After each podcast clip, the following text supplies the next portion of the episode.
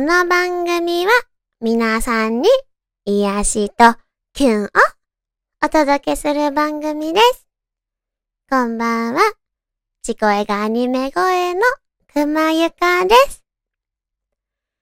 今日で東日本大震災から10年が経ちました。みんなはこの10年間どんな風に過ごしてきた？被災した人、大切な誰かを亡くした人、今も苦しみを乗り越えようと、前を向いて進む人たちがたくさんいるんだよね。誰も予期せぬ突然の震災。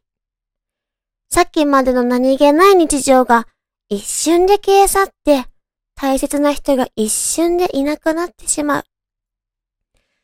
これまでに確認された死者と行方不明者は、18,425人。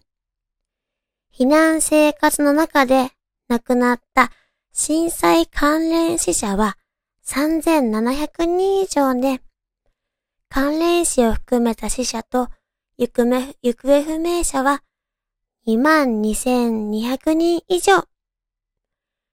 とてつもない被害が及んだよね。当時私はまだ学生で、数学の授業中でした。私の地域は震度6強で、ものすごい揺れが来て、みんなで一斉に校庭に避難したの。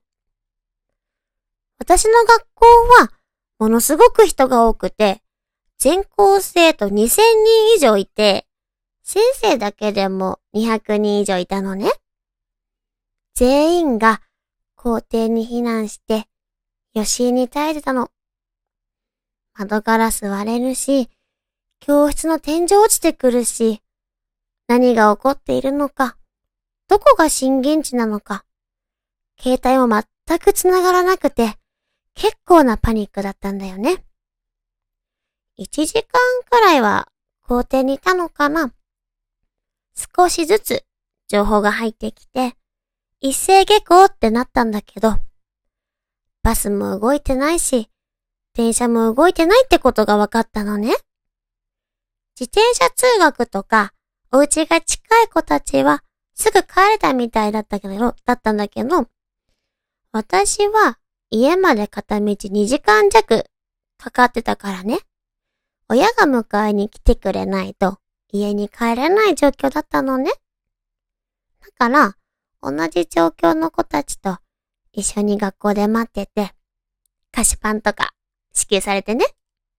ひたすら待ってたんだよね。それで、迎えに来てもらったのが夜の8時ぐらいだったかな。帰りの道中は本当にびっくりだった。停電で街中は真っ暗で、信号もついてなくて、住宅のブロック塀なんかも崩れていて、私が家に着いたのが夜10時頃だったかな。私の家の近所は奇跡的に電気がついてて、近くの親戚とかがね、お風呂入りに来てたりしたのね。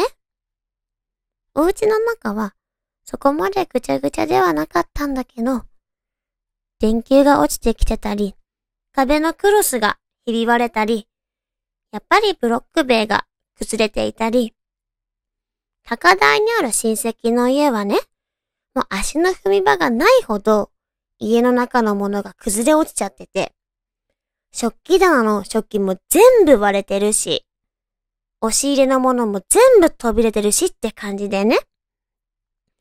でも、一番衝撃的だったのが、テレビから流れてくる津波と原発の映像。もう本当にこの世の終わりだと思ったんだ。濁流に飲まれていく建物や車たち。やまない余震。福島第一原子力発電所の爆発と避難勧告。だんだん増えていく死者の数と泣き叫ぶ被災者の声。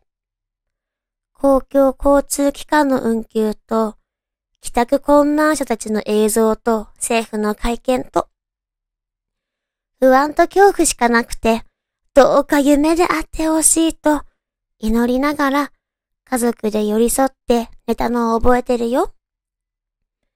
学校はもう次の日から春休みになって、でも両親は仕事に行っているから、何をしたらいいのかわからないけど、一人でいるのはすっごく怖くて、お兄ちゃんとか、近くの友達と一緒にいたの。気を紛らわしたくて、外へ出てもね、お店は全部閉まってて、2、3日経ってからスーパーへ行ってみたけど、食料は全部売り切れで一切残ってなかったの。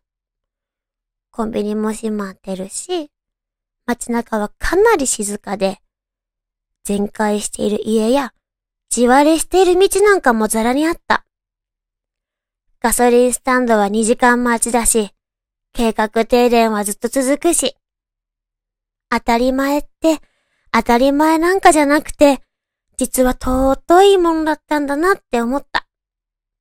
そんな私の10年前でした。改めて被災された方のご冥福をお祈りするとともに、残された私たちがこの震災から学んだことをこれからの子供たちに伝えていくことで、同じ悲しみを繰り返さないように。きっとみんな、それぞれがあの時いろんなことを考えたよね。辛くて心が痛むこともたくさんあったよね。この10年、東日本大震災だけじゃなくて、各地で豪雨災害や熊本の地震が起きたよね。自然災害はいつ発生するかわからない。いざという時のために準備できること、やっておこう。防災グッズの準備、緊急連絡先、避難経路の確認、命を守るための行動、助け合い、生き残るためにみんなやろう。一人一人の誰もが誰かにとっての宝物だから、犠牲になっていい人なんて誰もいないし、犠牲になっていい命なんて一つもないよ。これからどんなことが待ち受けているかはわからないけど、また悲しみに触れる日が来た時は、被害が最小限になりますように。10年経った今では、世界は新型コロナウイルスに脅かされていて、まさか東日本大震災の10年後にはこんなことになるなんて、誰もが思いがし、思いもしなかったよね。ワクチンの開発や医療従事者の方の力、みんなの支援、世界中が一丸となってコロナウイルスの収束に向かっている。そんな中で自分には何もできない。何もない。そうじゃないんだ。何かをしようと、本気になってないだけなんだと、痛感したんだ。10年前は何もできなかった。でも今は違う。どんな方法からも支援はできるんだって。応援、支援っていうのは、自分が思う以上に誰かの力になれるってこと。思っているだけじゃ何も変わらない。行動しなきゃ何も生まれないってことを、私がこれからの行動を持って、みんなに示していけたらいいな。みんなで支え合って生きていこう。そんな風に思った今日でした。